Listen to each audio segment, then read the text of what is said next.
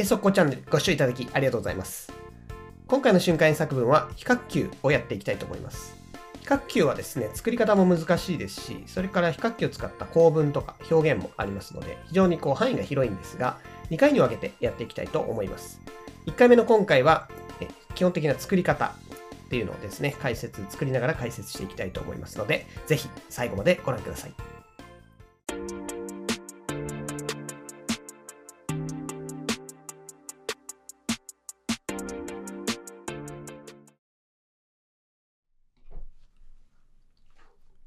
最初の状況ですが、こちらは転職したての方に質問してると思ってください。転職しましたけど、今の仕事どうですかっていう質問ですね。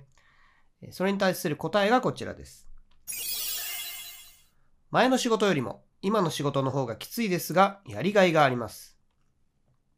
前の仕事よりも今の仕事の方がきついですが、やりがいがあります。もう一回いきます。前の仕事よりも今の仕事の方がきついですが、やりがいがあります。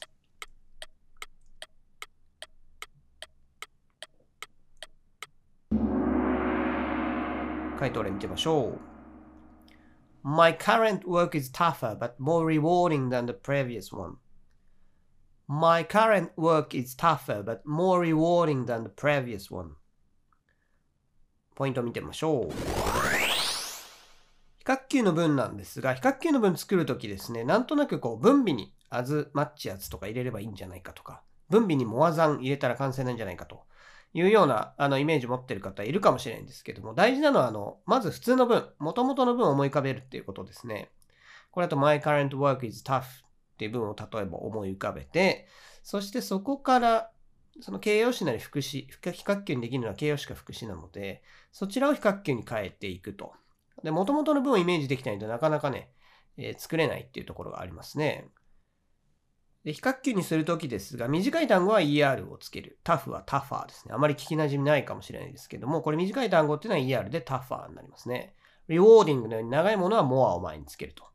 詳しく言うと1音節、2音節と2音節で分かれてるんですけども、2音節以上だと more。ただし、その、えー ly、ly じゃないですね。y で終わる形容詞だと、えー、2音節のものでも ER をつけると。細かいルールあるんですが、その辺は、まあ、ややこしいので、まあ、短い長いで、とりあえず、あの、覚えておくといいと思います。え今回の語彙ですが、tough の代わりに hard を使ってもいいですし、rewarding っていうのはやりがいがあるってことですが、challenging を使ってもいいと思います。はい、次行ってみましょう。次は TOEIC の勉強をしている方の話です。TOEIC だとね、やっぱり目標のスコアっていうのがあると思いますが、その目標スコアの話です。文章はこちらです。思っていたよりも簡単に TOEIC の目標スコアを取ることができた。思っていたよりも簡単に TOEIC の目標スコアを取ることができた。もう一回いきます。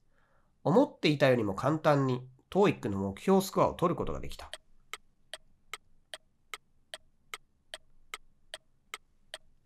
回答例見てみましょう。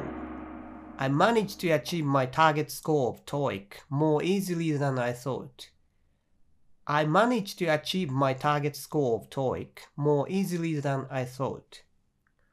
ポイントを見てみましょう。比較級というのは形容詞だけでなく副詞もできますね。ここだと easily になってますね。ただこう、これは今分尾で簡単に取るということですね。比較なんですけど、これ副詞じゃないといけないんですね。Easier とかしちゃった人はもしかしたらいるかもしれないんですけども、これは manage to achieve を就職する easily っていう副詞なので、これをも副詞にして more easily にする。なんとなく easier にするんじゃなくて、あ、もともとこれは easily が入ってるとこだから、それを比較にして more easily ということですね。それから語彙なんですが、思っていたより簡単に取ることができたという。できたっていうところなんですが、manage to を使ってますね。他にどんな表現あるかというと、was able to という表現でも OK です。Could はですね、実は使わないという。これ could 使うときは、過去、状況的にこうこうできたっていうときには could 使わないんですね。日本語的には確かにできたになるんですけども、例えば、昨日なんとか終電に乗ることができた。えこういうとき使わないんですね。過去の能力。昔は泳ぐことができたとか、そういう時には could 使うんですけども、えできたという日本語が全て could でいけるかというと、実はそうではなくて、過去の能力だったら could で OK ですね。状況的に何々できたっていう時はこういう manage to とかね、be able to を使うので注意しておきましょう。それから比較とセットになる比較対象を示す残なんですけども、これもともと接続詞なんですね。なので後ろに文入れられるんですけども、基本的にはこう、あとは省略できたらね、省略できたらフルの文じゃなくてもいいので、これみたいに I thought という形が入るのも OK ですね。名詞が来るときもありますが、これは省略ということですね。文の省略と思ってください。次行ってみましょう。この文章はサプリの話ですね。いろんなサプリ飲んでる方いると思いますけども、文章はこちらです。このサプリのおかげで最近前よりもぐっすり寝れます。このサプリのおかげで最近前よりもぐっすり寝れます。もう一回いきます。このサプリのおかげで最近前よりもぐっすり寝れます。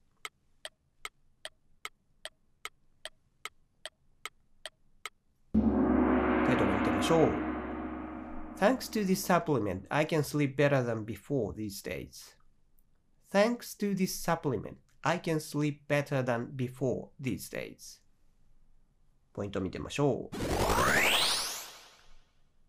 今回のポイントは比較級になってるんですけど、ぐっすり寝る。よく寝るっていうのはですね、sleep well っていうんですね。Did you sleep well? 昨日よく寝れたなんて質問がありますけども、で、これを比較にしてるわけですね。え、I can sleep well っていうのを文章を思い浮かべて、この well のとこを比較級にしてると。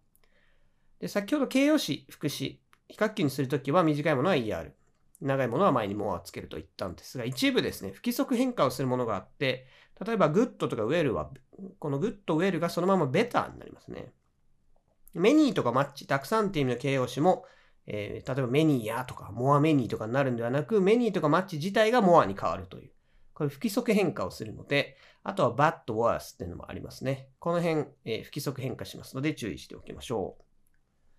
それから最近という表現。これ副詞でいくつかあるんですが、今回 these days を使ってますね。あと recently とか lately っていうのもあります。ただこちらはあの時制がですね、基本的には過去形や完了形と使うというあの、時制の縛りがあったりするんですね。these days は現在形と使うというのがあるんですけども、ちょっと細かいですけども、そういうところがあるので、ここでは these days が better ですね。それから文の構造なんですが、今、thanks to this supplement、サプリメントのおかげでという感じで文を作りましたが、これも SVOC っていう構造を使って、サプリメントを主語にするって手もありますね。This supplement helps me sleep better みたいな形で文章を作ることも可能です。はい、次行ってみましょう。次はそうですね、すごい、こう、厳しい人がいて、上司とかでもね、あの、すぐ怒る。厳しい人がいたけど、年を取るにつれて、なんか性格が穏やかになってきたりね、しますけども、そんな文章です。文章はこちらです。あの人も昔よりだいぶ丸くなったよね。あの人も昔よりだいぶ丸くなったよね。もう一回いきます。あの人も昔よりだいぶ丸くなったよね。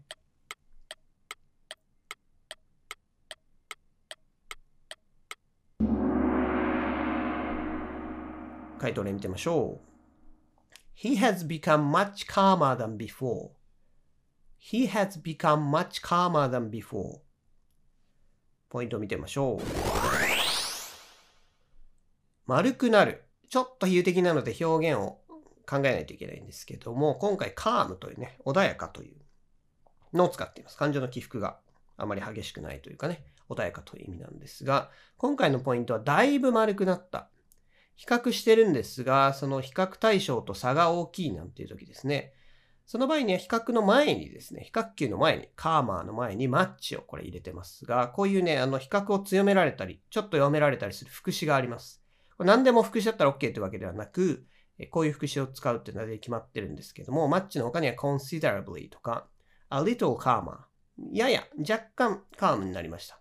で若干で言ったら a little ですね。あとは way とかね、by far とかいくつかあるんですけども、えこういった副詞も覚えておくといいと思います。各級の前に入れますね。これは he has become calm SVC で現在完了の文。これを思い浮かべて、カームをまず比較級にしてカーマー。そしてそれを強めるマッチを入れてマッチカーマーになっているということですね。それから丸くなるという表現、どうしてメローアウトっていうのもあります。これ個人的にはあまり使わないんですけども、果物とかが熟して柔らかくなるとか、もともとそういうとこから来てると思うんですけども、そういうね、お堅い人が年を取るにつれて柔らかくなるっていうニュアンスが出ます。これこれだと比較を使う必要はないですね。それから残の後今 before 以前というのを入れてますが、え、残の後ろは先ほど言ったように文も入れられるので、than he used to be と文を入れても OK です。used to というのはかつて何々だったという意味ですね。はい、次行ってみましょう。次は飛行機の話ですね。よく旅行してると遅れたりすることがありますが、え、そんな状況を想像してください。文章はこちらです。飛行機は帝国の20分遅れで到着した。飛行機は帝国の20分遅れで到着した。もう一回いきます。飛行機は帝国の20分遅れで到着した。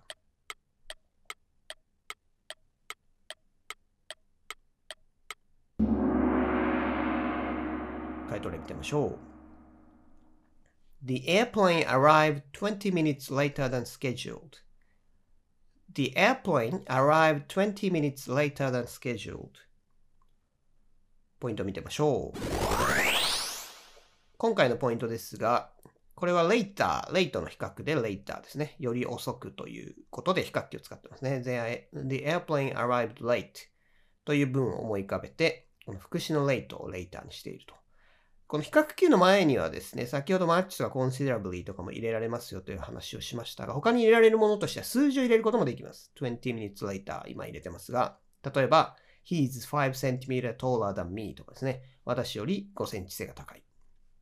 というふうに数字を入れることもできます。あと倍数 twice 2倍とかですね。そういった倍数を入れることも可能です。まあ、この文に関して言えばですね、比較級使わなくても the airplane was 20 minutes late みたいな言い方をしても通じますね。あと、到着というところ、着陸という意味の land を使ってももちろん OK です。次行ってみましょう。次はそうですね。何か友達と喋っていて、えー、他の友達のね、近況なんかを、そういえばあの人どうしてんのとかね、あの雑談をしてるとして、あ、そういえば彼女今何やってんのかな君仲良かったよねみたいなことを聞かれて、その人がこう答えています。彼女とはもう連絡は取ってないんですよ。彼女とはもう連絡は取ってないんですよ。もう一回いきます。彼女とはもう連絡は取ってないんですよ。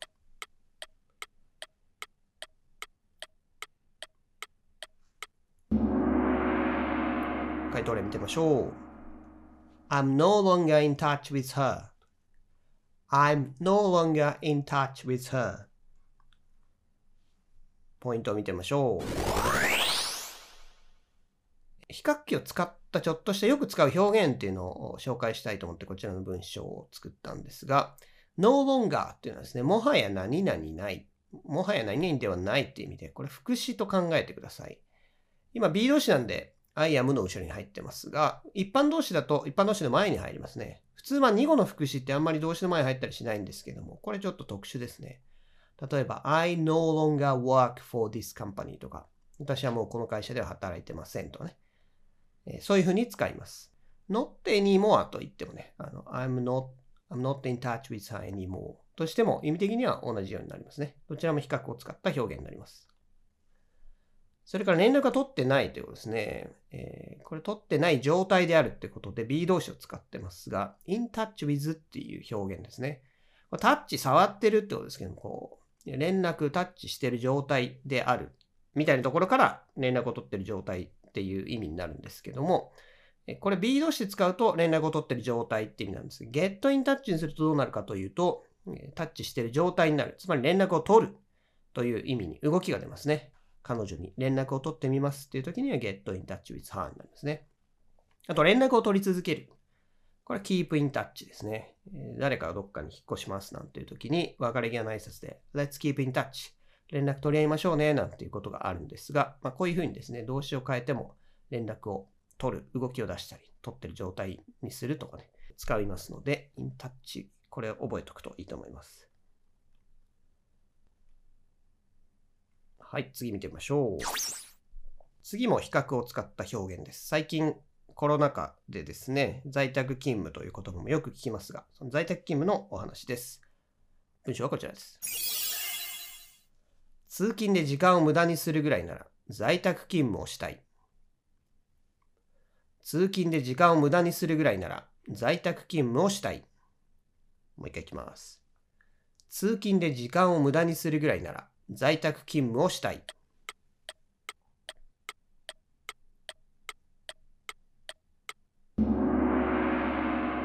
回答例見てみましょう。I'd rather work from home than waste my time commuting. I'd rather work from home than waste my time commuting. ポイントを見てみましょう。比較を使った表現の一つで、would rather A than B という言い方ですね。B よりむしろ A したい。I'd rather work from home than waste my time commuting. 今回だと、え、こういった文になってますが、B よりむしろ A したいという表現。今日は外に出るより家にいたいなとか、そういう時に使いますね。それから語彙ですが、waste。これが無駄にするというのでぴったりきますが、waste spend という動詞は、後ろに時間が目的語に来て、waste my time。その後 ing という形で取れますね。I spend three hours studying English のような形で使えますので、これは動詞の使い方として覚えておくといいと思います。それから在宅勤務。最近よく聞く言葉ですが、work from home WFH なんて頭文字でね、訳す場合もあるんですけども、まあ、それぐらい一般的になってきたということですが、えー、という言い方をしてますが、他にもテレワークってありますね。テレワークってテレっていうのが離れてっていう意味なんですね。えー、テレポーテーションとか超能力でありますけどね、遠くへこういきなり瞬間移動するやつはテレポーテーション。テレっていうのがもともとそういう遠くって意味があるので、テレワーク、離れたところで働くということなので、オフィスじゃないところで働くってことで、まあ、ワークフロムホームとの違いが何かっていうと、そのちょっと離れてるっていうだけの、オフィスじゃないところで働くっていうニュアンスがテレワークで、ワークフロムホームは完全にまあ家から働くと。テレワークだったらね、違うとか喫茶店で働いてるかもしれないですけど、まあ、とにかくオフィスじゃないところで働く感じがテレワークですね。はい。はい、最後行ってみましょう。次はそうですね。これも仕事の話で、どうですか？今の仕事。楽しんでますか？みたいな質問をされて、答えがこちらです。今の仕事に関しては、給料面以外では特に不満はありません。今の仕事に関しては、給料面以外では特に不満はありません。もう一回いきます。今の仕事に関しては、給料面以外では特に不満はありません。